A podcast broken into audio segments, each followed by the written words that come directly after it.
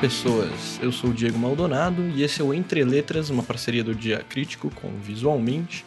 E nós vamos trazer aqui pessoas ligadas ao mundo tipográfico para entrevistas sensacionais das mais diversas áreas. E hoje nós temos aqui o Rodrigo Sayani, que está à frente da Plau, no Rio de Janeiro. E ele tem diversos projetos premiados, super criativos e etc. E hoje a gente vai falar aqui um pouco sobre como ele usa a tipografia como ferramenta para o branding. Então, com vocês, o cara que fez a fonte da Globo, Rodrigo Sayani.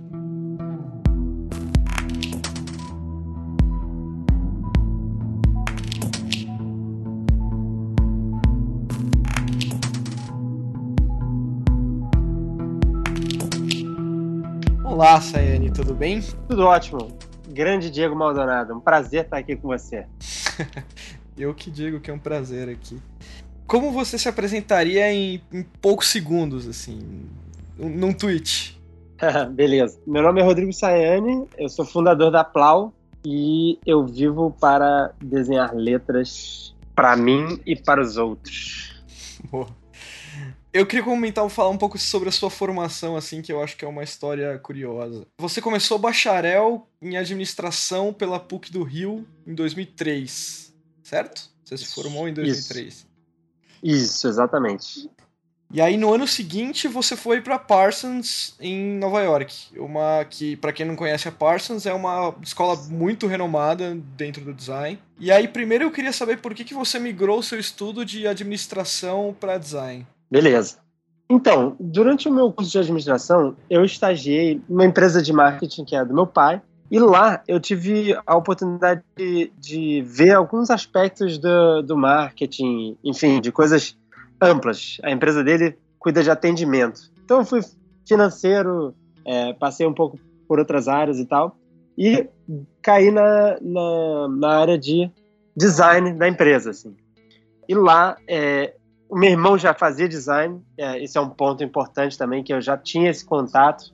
Eu até lembro que meu pai, quando em 93, eu tinha, sei lá, 10, 11 anos, ele foi para para Dinamarca e trouxe um livro chamado Design, o problema vem antes, né? Design, the problem comes first. E isso é, só depois que eu fui percebendo quanto isso foi desenvolvendo meu meu olhar para esse lado, assim.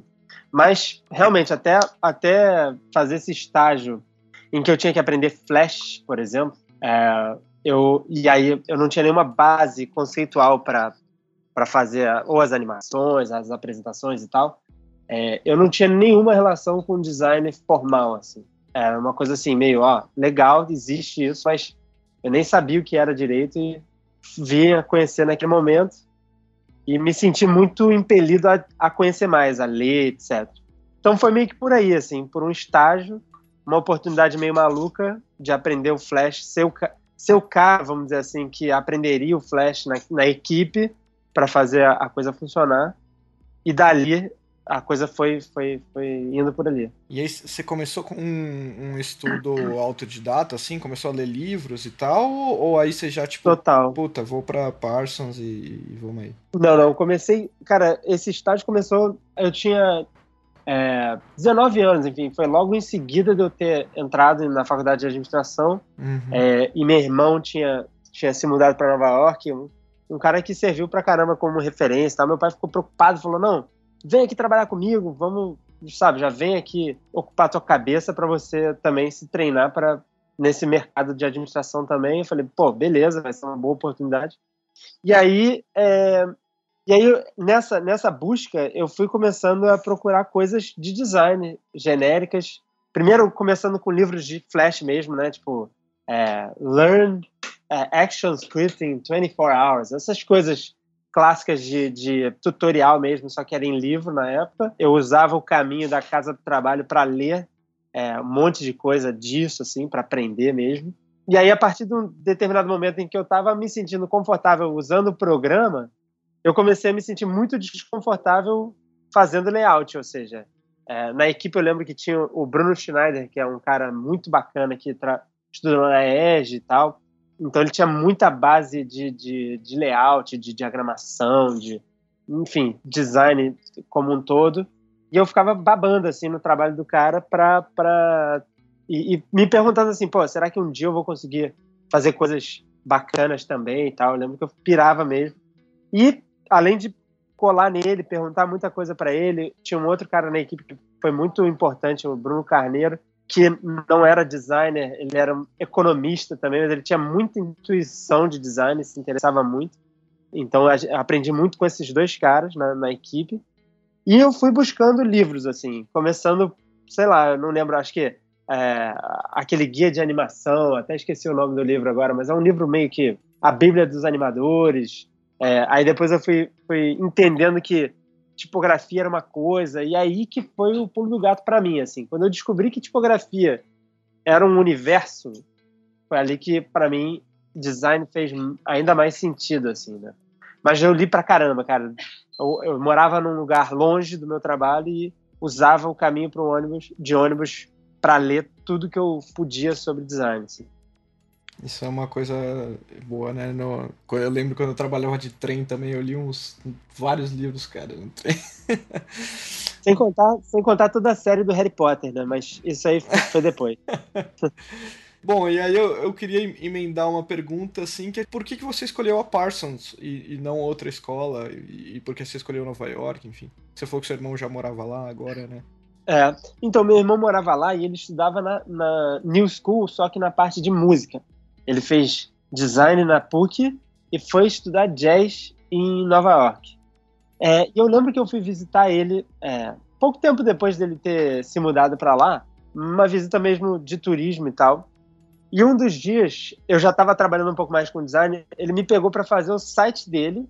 E num dos dias eu fui para a sala de computadores, enfim, a sala de mídia lá da, da Parsons. Na verdade era da New School, mas incluía a galera da Parsons. Ele falou para mim, cara, tem que ir lá, você tem que olhar o que a galera tá fazendo. É uma loucura, assim. E eu fui realmente fiquei babando, assim. Primeiro pela estrutura, né? Eu falei, nossa, essa escola aqui é, é sei lá, muito legal, assim. Tem, tinha todos os Macs de última geração e tal, enfim. E eu vi a galera fervilhando na mesma, na mesma batida que eu tava, mas, pô, num nível claramente muitos níveis acima, assim do que eu tava naquele momento no, no Brasil e tal. E eu falei assim, pô, tava tudo muito próximo, assim, né? Nova York já tinha um lugar para ficar. É, a escola, ela tinha um renome que, que eu já sabia. E a visita que eu fiz só me deixou mais maluco para fazer, assim. Então, eu não tive nem tantas dúvidas em relação a outras. É, eu confesso que eu até pesquisei alguma coisa, mas eu meio que já tinha muita, muita certeza de que aquele curso faria sentido para mim. É, e era um curso que era, ele era de dois anos, mas ele poderia ser condensado em dois semestres mais o verão, ou seja, fazer tudo em um ano. E isso era importante para mim para eu poder meio que acelerar os estudos, assim. Você fez então, de um ano, né? É, é foi, foi, um fast track de um curso de dois anos, entendeu? É, que, assim, se eu tiver que falar para alguém é, eu recomendo que não faça isso, é, porque é, é, muito pesado, assim, acaba sendo não só é muito pesado, como você acaba não tendo tempo suficiente para se dedicar de corpo e alma para cada projeto, entendeu? Uhum. O que eu vi acontecendo depois foi que no segundo ano eu vi a galera evoluindo bastante, assim, em relação ao ponto que todo mundo tinha parado no ano anterior. Então isso isso é um ponto, assim, acho que esse curso ele é, tem, tem dois anos por uma razão. Mas enfim, não, não me arrependi, não. Acho que foi, foi o que tinha que ser, mas foi mega proveitoso. Assim, eu fiz um estágio durante o tempo lá com um cara muito legal que meio que eu me tornei assistente do cara e com isso a gente aprendi muito, né? A gente fez trabalho para Beth Midler, sabe? Uns negócios que no, no Frigir dos Ovos foram experiências muito, muito legais, assim. Foi muito bom. E caso alguém queira pesquisar esse curso aí, é, como que chama exatamente o, o curso que então? É, é, é um AAS, dois A's e um S. É um Associate in Applied Science.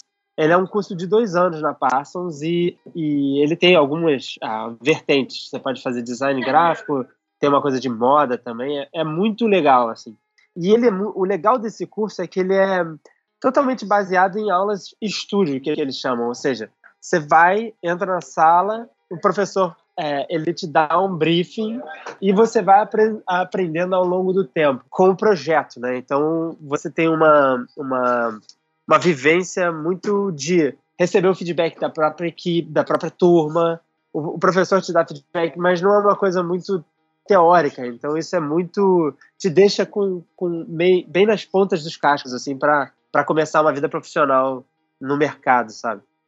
Ah, legal. Eu vou deixar o link na descrição aqui do podcast para o site da Parsons, para quem tiver interesse. Lembrando que é uma das escolas de Nova York, assim, tem, tem mais algumas muito boas lá, como a Cooper Union, a School of Visual Arts.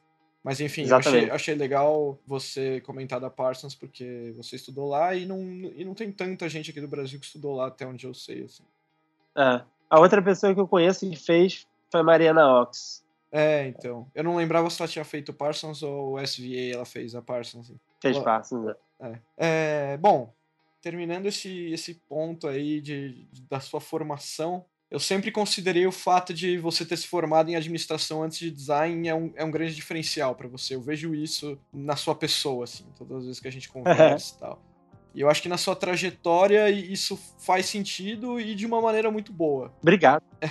Me parece natural, assim, o seu caminho pro branding, né? Então você criou uma empresa de branding e me parece muito natural esse, esse sentido em tipo, ah, a pessoa estudou administração, estudou design, o branding está completamente ligado a essas duas áreas. E aí você comentou aí que você começou a descobrir a tipografia e tal, mas eu queria fazer uma pergunta direta que é em que momento a tipografia bateu na sua porta, assim, e como foi a sua vontade de criar tipos e não só estudar os tipos, porque você pode simplesmente estudar eles sem, sem desenhar, né?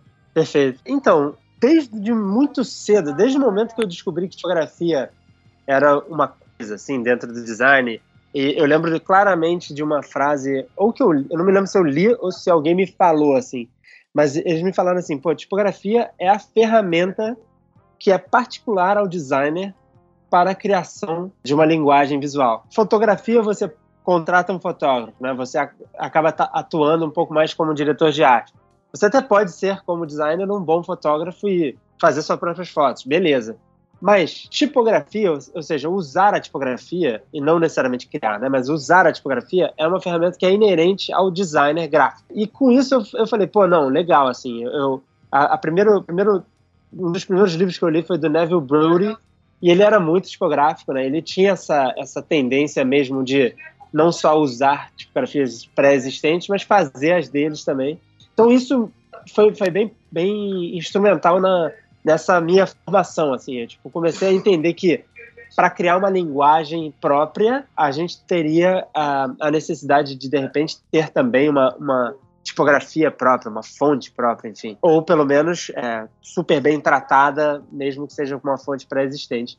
Então foi por aí, assim. A, a base do, da administração tem muito a ver realmente com a minha trajetória, no sentido de que a gente observava muito empresas, né? Então eu me, sempre me senti muito confortável falando com pessoas de empresas, é, que não necessariamente precisam ser empresas grandes, mas pessoas que estavam querendo montar empresas. Uma das uhum. aulas que a gente teve em administração foi de empreendedorismo. Uhum. E aí a gente tinha que fazer um plano de negócios. Enfim, qualquer pessoa na faculdade podia pegar essa cadeira, mas os administradores sempre buscavam isso porque é, eles queriam entender mais esse lado, assim. Então essa coisa do empreendedorismo, de, de montar um negócio, essa empolgação de, de ver a ideia saindo do papel, foi meio que o que me levou para o branding, assim. Mas eu diria até que mais, é, mais pelo lado do design da coisa, é, de fazer a ideia do, do, empreendedor ficar tangível visualmente, primeiramente, mais do que necessariamente a parte de, de estratégia. A estratégia ficou sendo uma coisa meio que já vinha na minha cabeça por conta de eu já ter vivido o processo de administração da faculdade, vamos dizer assim. Uhum. E a experiência do marketing depois também, né? Enfim. Exatamente. E aí depois, aí só, só complementando, por que desenhar tipos, né? Uhum. E aí foi um pouco isso, assim, foi, foi a partir do, do momento que eu comecei a projetar marcas, começando pelos amigos, né, para os parentes, etc. A, é, eu já fui, até falo para todo mundo assim, pô, já fui o sobrinho, né? É, o creio que, que, que fazia as coisas. É, até o momento que eu me senti confortável de oferecer isso em troca de, de, de um, de um FII, né, de um, de um, de um pagamento, etc. É, e aí eu comecei a entender que seria uma coisa diferente para a marca e, e um puta aprendizado para mim tentar desenhar letras próprias para aquela marca, começando, né? Então, fazendo o lettering do logotipo ao invés de pegar uma fonte e simplesmente deixar ela lá ou modificar ela levemente e tal. É, então, isso, desde cedo eu tive isso em mente, assim. E aí, a partir daí, eu falei, pô, beleza, se dá para desenhar as letras do logotipo, por que não desenhar a, o, o set completo das letras com o qual eu poderia fazer um anúncio ou alguma coisa nesse sentido, entendeu? Então foi um pouco por aí, assim, da marca pro lettering da, do logotipo para daí o desenho da, da, das letras mais completo, assim. Eu lembro a primeira vez que eu vi uma tipografia sua publicada, que foi a Guanabara. Perfeito. E pelo que você me disse agora há pouco, que eu tirei da entrevista, não foi a primeira, a, a Motivação foi, foi a primeira, né? Mas eu não, eu não me lembro de ter visto ela. A Guanabara, é, a Guanabara foi a terceira, mas é, não tem problema. não, tem, não tem problema eu errar, né? E qual foi não, a segunda, só por... A segunda foi a Plau. Ah, tá. É, eu, eu, eu, bom, eu lembro que a Guanabara me chamou a atenção, eu não te conhecia na época, e, bom, eu falei, chama Guanabara, é de um brasileiro essa fonte, né? E aí eu fui ver quem era. É. E, e aí eu lembro que eu vi o Rodrigo Sayani, não faço ideia quem é. é... Aí eu olhei assim e falei, pô, nem, nem gostei tanto dessa fonte, assim, só, só, só pra me fazer passar vergonha aqui. falei, pô, eu vi essa fonte aqui, nem gostei muito. Quem é esse cara, né? Eu perguntei para algumas pessoas próximas, ninguém sabia quem era. E aí eu fui realmente te conhecer alguns anos depois. E a gente se conheceu através do, do Diacrítico, que você participou do, do segundo Diacrítico que a gente fez, que foi sobre é, tipografia no futebol. E, por sinal, é um dos meus preferidos é, até hoje, assim, mesmo não ligando nada para futebol, é, ainda é um, é um dos meus diacríticos preferidos. Uhum, legal. É, e aí depois a gente participou junto de uma mesa redonda no Diatipo em 2014, aqui em São Paulo. E, e aí eu, eu tava reassistindo essas coisas, assim, né, pra, pra, pra a gente ter essa conversa aqui. E aí eu, pô, recentemente eu vi duas palestras suas no, no, no Diotipo Rio Grande do Sul e no Diotipo Rio de Janeiro. E aí eu vi essa mesa redonda no, no YouTube, aí no, no canal do Diotipo. E assim, quando eu revi essa mesa redonda de 2014, eu olhei e falei, cara, o Sayane, esse Sayane de 2014 não é mais o Sayane de 2017, assim. É, hoje eu vejo que você tem tipo uma uma segurança muito maior no que você está falando e, e claro, assim, passaram vários anos, né, de 2014 para 2017, mas eu vejo que você teve uma evolução muito forte, assim, e, e suas palestras são muito ferradas. Já falei isso para você, assim, a, independente do que você tá falando ali, como palestra, eu acho que é sensacional. Obrigado, cara, que bom. E assim, pô, quem tiver um dia a chance de ver o Sayane falando no palco, não, não perca. E, e, e, como eu já falei antes, pô, alô Ted, chama o Sayane porque o cara sabe o que sabe fazer. Aí eu queria agora trazer um pouco do conteúdo dessas palestras que você que você fez aí tanto no Rio quanto em Porto Alegre. Então aí nesse, nesse momento aí eu só quis primeiro falar que eu não gostei muito da Guanabara, depois puxar seu saco, mas as duas coisas são verdade. e, e aí no dia tipo em Porto Alegre você falou sobre uma coisa chamada arquetipos, que é uma relação Isso. dos arquétipos para as marcas que você direcionou para tipografia. Total. No seu dia a dia de trabalho, como, como que isso funciona assim? Então, é, Acho que até eu falei na palestra, durante a palestra como eu tinha chegado naquela, naquela suposição, né? Porque até então aquilo era mais, nada mais do que uma suposição. Foi até legal porque é, quando eu recebi o convite eu fiquei super nervoso. Falei, pô, primeira vez que eu vou falar mesmo, né? Uma palestra minha só no dia tipo e tal. Pô, eu tinha que fazer um negócio que, que trouxesse algo novo, assim, né?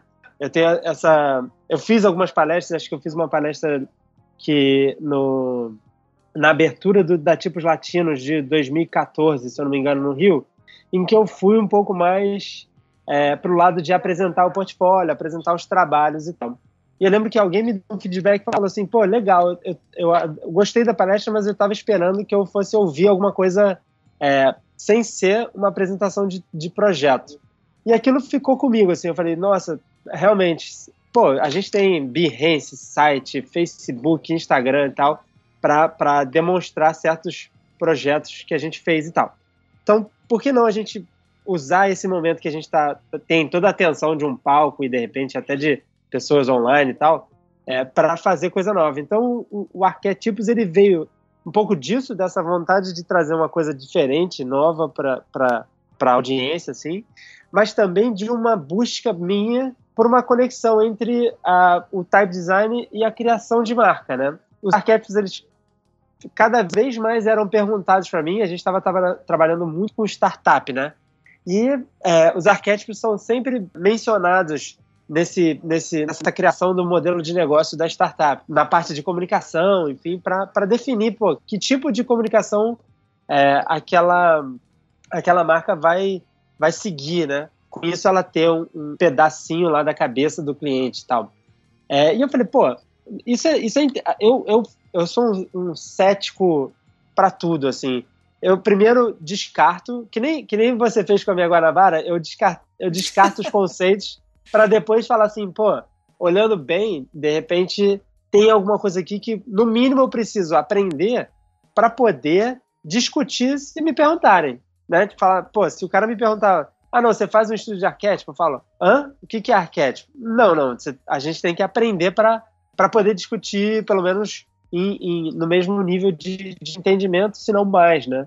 É, e aí foi aí que eu falei, pô, legal, arquétipos. Aí fui lá ler o livro da, da o herói e o fora da lei e tal, que fala é, exatamente sobre os arquétipos para a marca e tal. Eu falei, pô, é, se a gente tenta, como type designer, dar uma voz, é, ou como designer de marca, dar uma voz para aquele, aquele conjunto de letras, por que não usar esse mesmo modelo?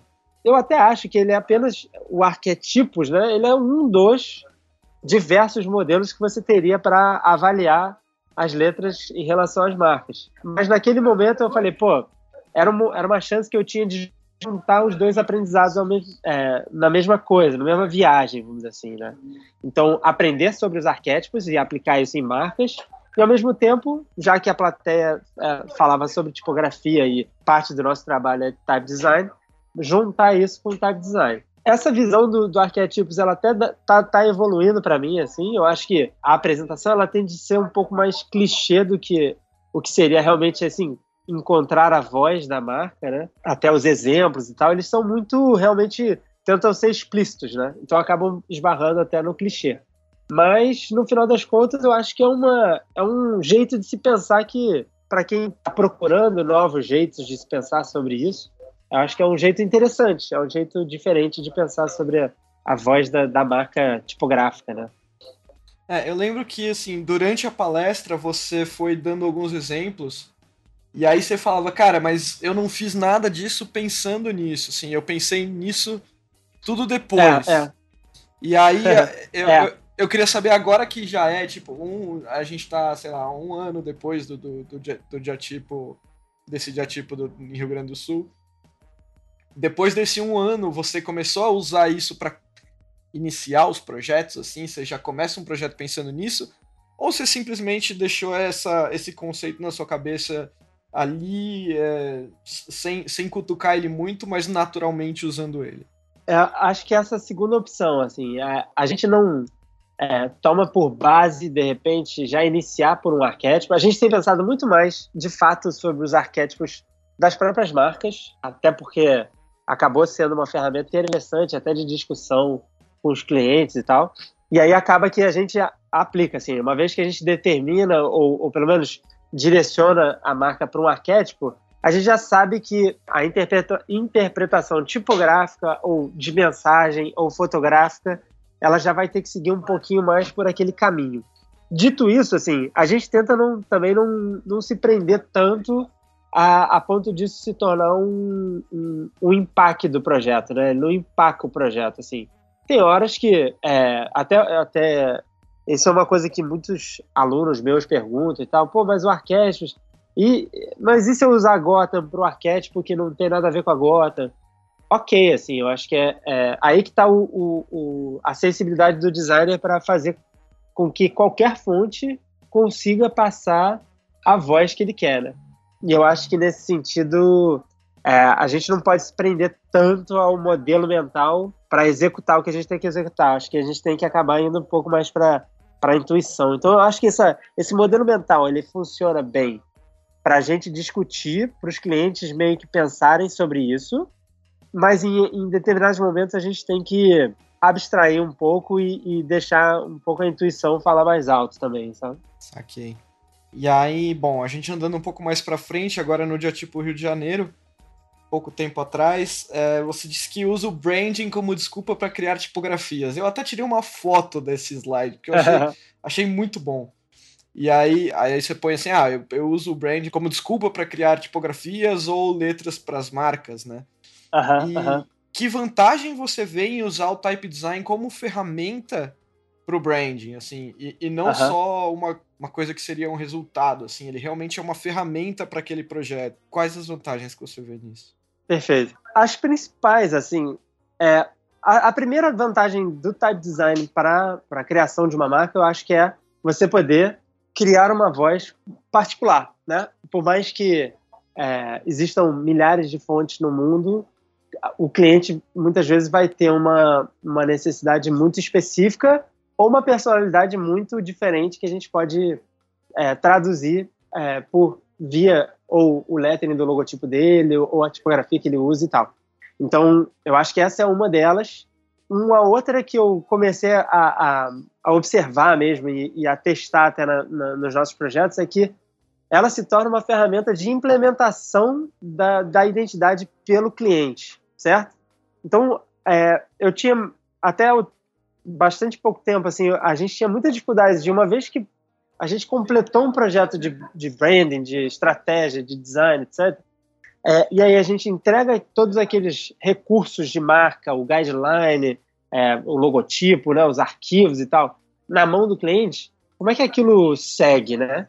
É, e aí muitas das vezes a gente via que a resposta era não segue, ele não seguia dentro daquela, daquela linha mestra que a gente tinha pensado para o cliente.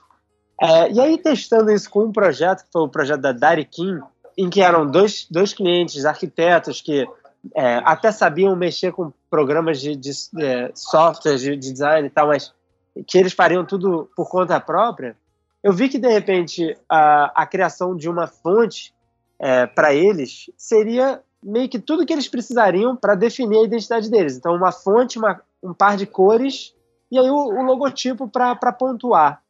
E aí isso foi muito, foi meio que um eureka para a gente, assim, no sentido de que fez a gente entender que, que a ferramenta que a gente criava meio que como produto secundário do projeto, ela poderia se tornar um, um, um recurso importante da marca, né? Eu acho que esse seria o segundo, assim. E eu acho que o terceiro, ele tem a ver, assim, por exemplo, com iconografia, né? Pô, se você tem que desenhar ícones para uma interface de usuário, o processo de type design aplicado ao desenho de ícones, por exemplo, eu acho que ele tem total relação, né? É basicamente a mesma coisa. Você está tentando desenhar uma linguagem própria e diferentes símbolos. Então, acho que a, a iconografia para UI e UX também é, é, é, um negócio legal. E aí, hoje, a gente tem outras, outros recursos que o Type Design permite, permitem, né? Que, que, é, e que vão eventualmente permitir, que eu acho que ainda é, corroboram esse pensamento de que o Type Design é uma ferramenta muito importante no, no na identidade visual de uma marca. Né? É, tipo, color fonts, né? fontes com cor. É, hoje a gente já vê que no Photoshop ele aceita certos é, aspectos de color fonts, você pode determinar certas cores é, para as camadas diferentes da, da, das da, da fonte. Já existe até algumas fontes de teste nesse sentido. Então, imagina uma, uma, uma empresa que você entrega uma color font para eles e eles podem fazer eles mesmos os materiais de comunicação deles sem se preocupar se a cor vai estar tá certa, vai estar tá errada, enfim, eles só digitam o texto e aquilo ali está tá quase pronto, assim. Eu acho que isso é um sonho que não está tão distante, assim. Mas lidando com empresas menores, né, que não tem equipe, equipes internas, é, para fazer, eu acho que é um, é um, é um baita, é uma baita resposta a essa dificuldade que a gente teve, sabe? Bom, uma pergunta que eu não posso deixar de fazer, apesar de, de você, Sayane, falar sobre isso na palestra do, do Diatipo do Rio de Janeiro, que em breve vai estar tá no YouTube. Talvez, não sei quando você está ouvindo isso, talvez já esteja. Pô, é, é uma pergunta que não quer calar, assim. Como foi fazer a tipografia da Globo, cara? Porra, que responsa.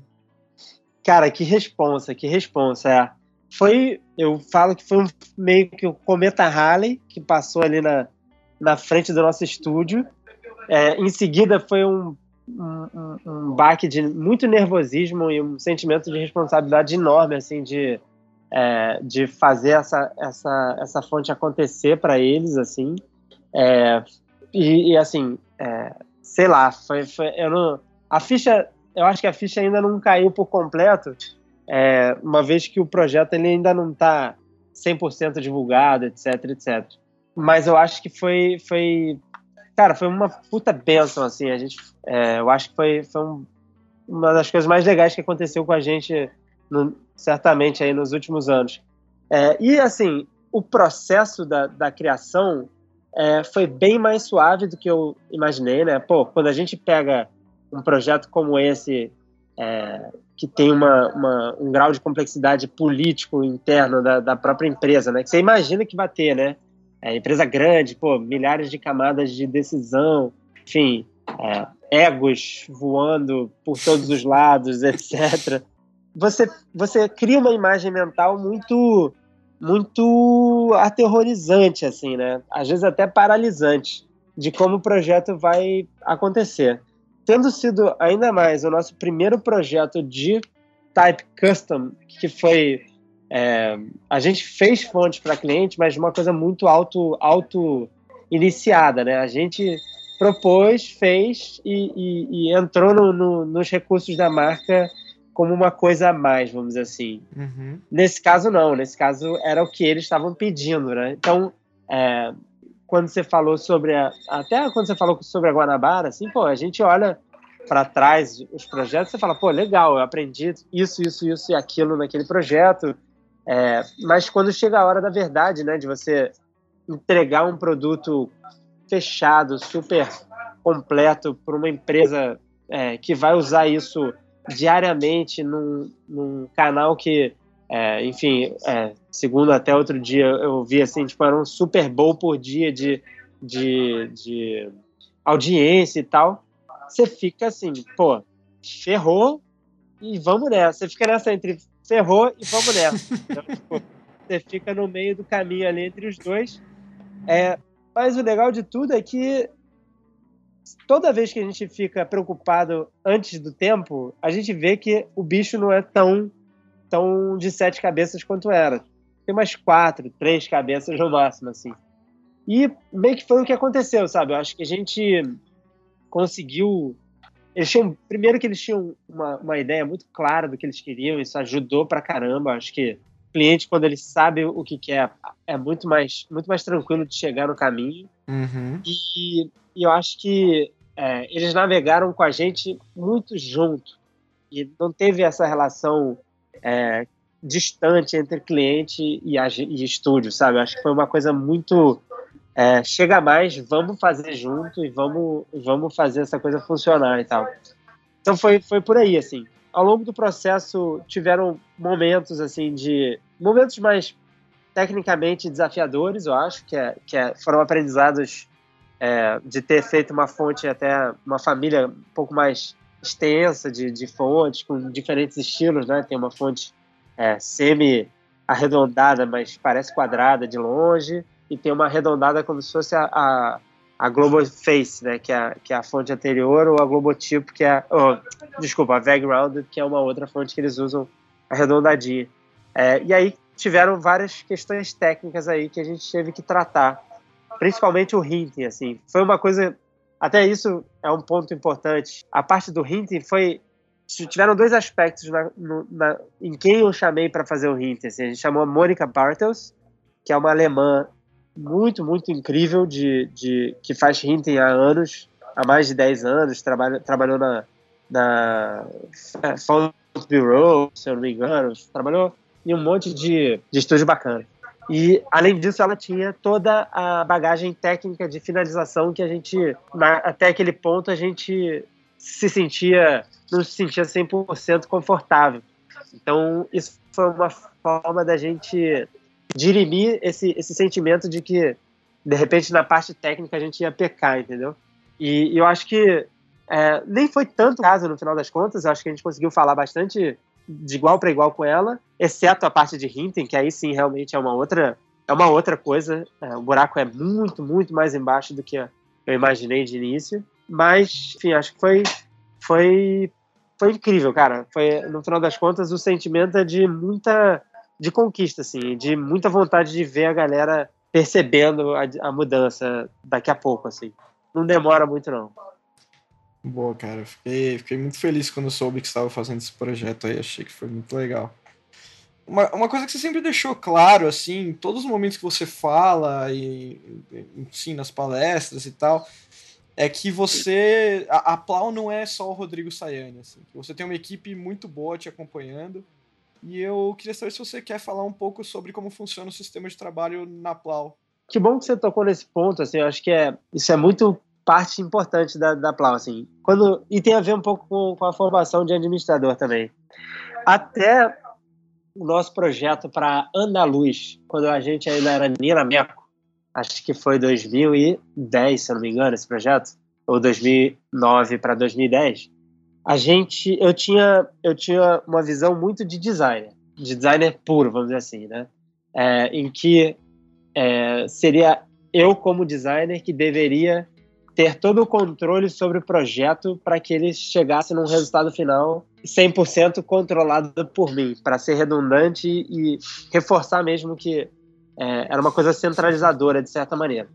É, em seguida, cara, eu é, conversando com meu irmão, que era meu sócio na época, eu tomei uma decisão assim que foi meio para ver qual é e um pouco porque a gente também estava com bastante trabalho naquele momento. Foi assim, cara, eu vou fazer um trabalho mais de direção de criação, que até então era uma coisa é, que eu não tinha vivido, assim. É, em que eu vou deixar com a minha equipe a responsabilidade da criação e vou fazer uma supervisão. Uma coisa que talvez para muita gente que esteja ouvindo é normal, né? Já, é, diretor de agência de estúdio de design ou é, agência de publicidade e tal, vai ter isso na veia desde, desde então. Mas como eu tive a minha empresa desde muito cedo, eu vivia a minha própria construção, assim, né? Então, eu tive que me construir como designer dentro da minha empresa e tive que me construir como um empresário dentro da minha, dentro da minha empresa depois. Então, acho que foi é, bacana porque esse projeto, particularmente, ele é, é, um dos projetos que foi mais bem recebido, por exemplo, no Behance. Ele recebeu lá é, a, a, nossa estrelinha Behance mesmo, né? Que é a bandeirinha azul e tal. Foi com esse projeto. Qual projeto? Desculpa o projeto da Andaluz, que é do cavalinho ah, que se mexe. Uhum. E, e aí eu falei, cara, pô, é isso, né? A resposta tá aqui, assim, pô, eu, eu deixei, eu deleguei esse projeto e construí junto de outras maneiras que não necessariamente pondo a mão na massa e deu certo, sabe? E aí com isso, desde então, eu sempre fui bem consciente de, do meu papel no projeto hora de ser um pouco mais presente e executar, e hora de delegar e, e incentivar a galera para fazer o melhor trabalho que eles puderem, entendeu? Então eu acho que realmente a Plau hoje é, o, é, o, projeto de, de, marcas, etc, etc, eu diria que da minha parte, assim, tem, tem eu sou apenas um percentual é, eu tenho muito contato com o cliente e acabo trazendo muitas é, reflexões junto com o cliente, mas a, a, nossa, o nosso processo até é, é, legal porque assim a gente é pequeno, a gente tenta ser pequeno como em termos de, de número de designers trabalhando, etc. Porque é, uma das coisas que eu percebi rapidamente é que o ruído de comunicação, se, for, se eu funcionasse como um atendimento dentro do estúdio, se eu fosse o cara que vai no cliente, volta com, com os pedidos, as demandas, os feedbacks e passasse isso para a minha equipe, eles não teriam noção completa do que o cliente falou. Eles não teriam tom de voz, não teriam a percepção, não teriam nada que, pô, nós como designers aprendemos a, a abrir nossas sentidos para isso, né? Então eu, eu percebi que se eu não colocasse eles na linha de frente de atendimento, de, de troca com o cliente, os trabalhos sairiam piores é, ou não sairiam com tanta é, fluidez. E aí esse, é um, esse talvez seja um dos pontos importantes do nosso trabalho. É, a gente coloca cada designer é, em contato com o trabalho que ele está fazendo e com o cliente está demandando aquele trabalho. Com isso, isso, isso me libera para atender os, certos clientes que são mais é, minha responsabilidade, outros clientes ficam nas mãos dos, de outros integrantes da equipe é, e a troca é, constante entre a gente é o que faz os projetos saírem cada mais bacanas assim toda vez que um projeto sai bom, a gente reflete e fala, pô, o que, que aconteceu? em geral, a resposta é que a gente colaborou para aquele resultado. É, e, e, dificilmente você tem um projeto muito legal que foi feito apenas por uma das mãos, assim, sabe? Então, eu acho que isso foi uma coisa que, desde, desde, desde meados do, do, do, da empresa existindo, eu comecei a perceber e tentar botar em prática, assim, sabe?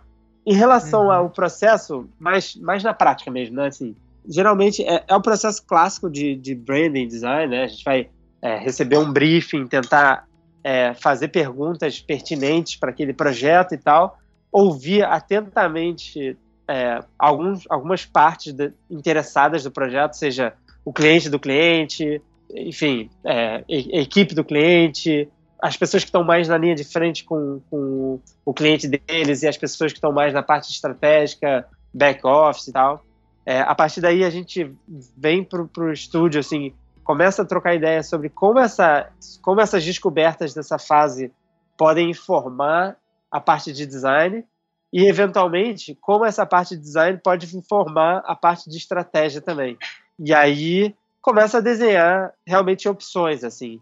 E aí, o que a gente tem feito mais recentemente, até um pouco de um ano para cá, é tentar juntar a galera no, em mini workshops aqui dentro mesmo, né? Como se fossem momentos que a gente para para rascunhar junto e discutir junto é, caminhos, etc. É, e a partir daí, geralmente, é, a gente chega em alguns caminhos para apresentar e aí, a partir daí, um, um ou um ou dois integrantes da equipe acabam por levar o, projeto adiante na parte mais de execução e tal. Então tem sido assim, tem sido assim. A gente constantemente a gente tenta revisar e, e, e ajustar o processo para que é, as coisas boas que a gente descobre num a gente faça é, no outro. Mas muda tantos, tantas variáveis mudam que a gente tem que adaptar o, o, o processo ao, ao tipo de cliente, ao tipo de indústria, enfim, outros aspectos que estão ali no projeto, né?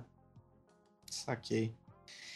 E aí, então, uma pergunta para te sacanear agora. é, brincando um pouco de futurologia, assim, sem grandes pretensões de, de, de, se isso vai estar certo ou não.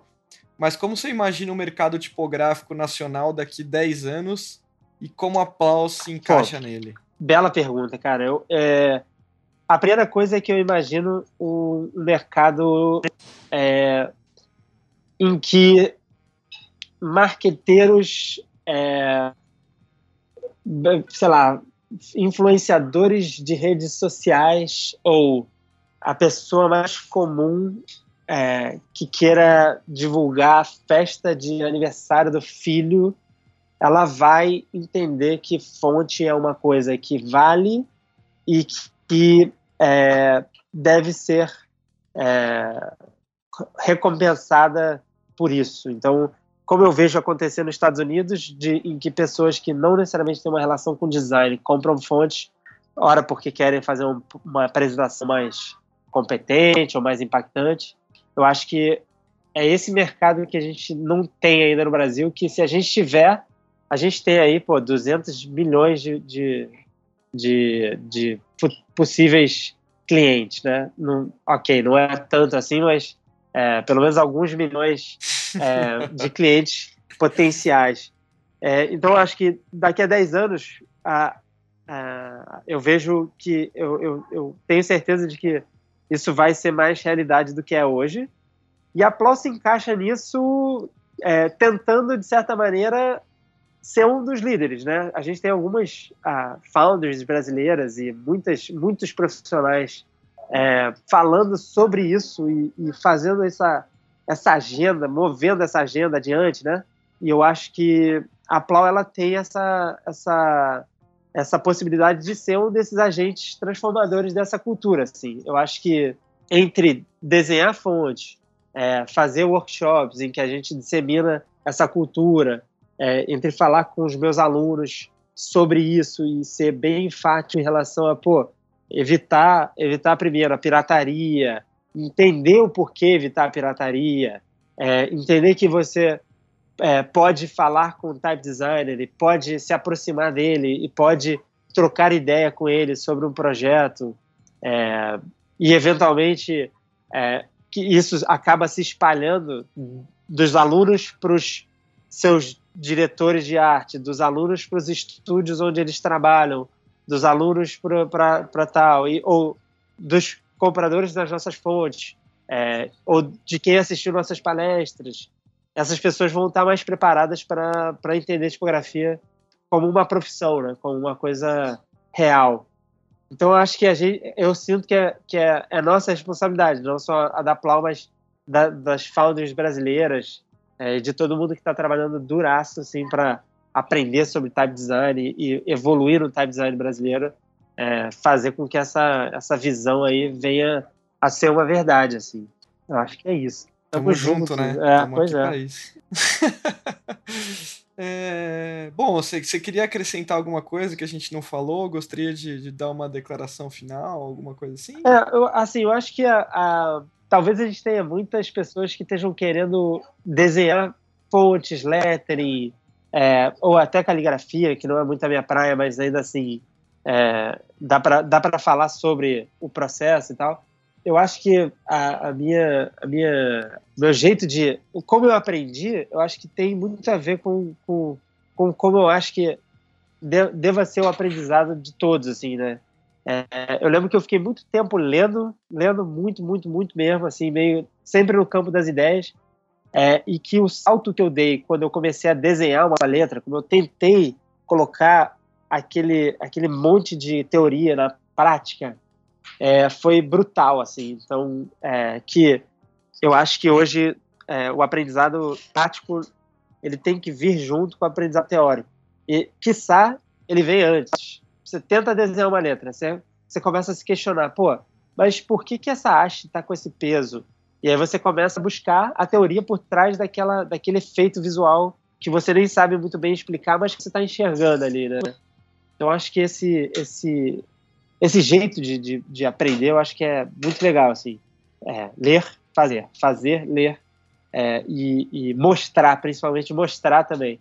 Fazer e mostrar. Fazer e mostrar, porque ao mostrar você se torna crítico do seu próprio trabalho, naquele, naquele momento exato em que você sai, de, sai do seu computador e bota pro computador do outro, assim, ou ou pro impresso do outro, pro papel, enfim.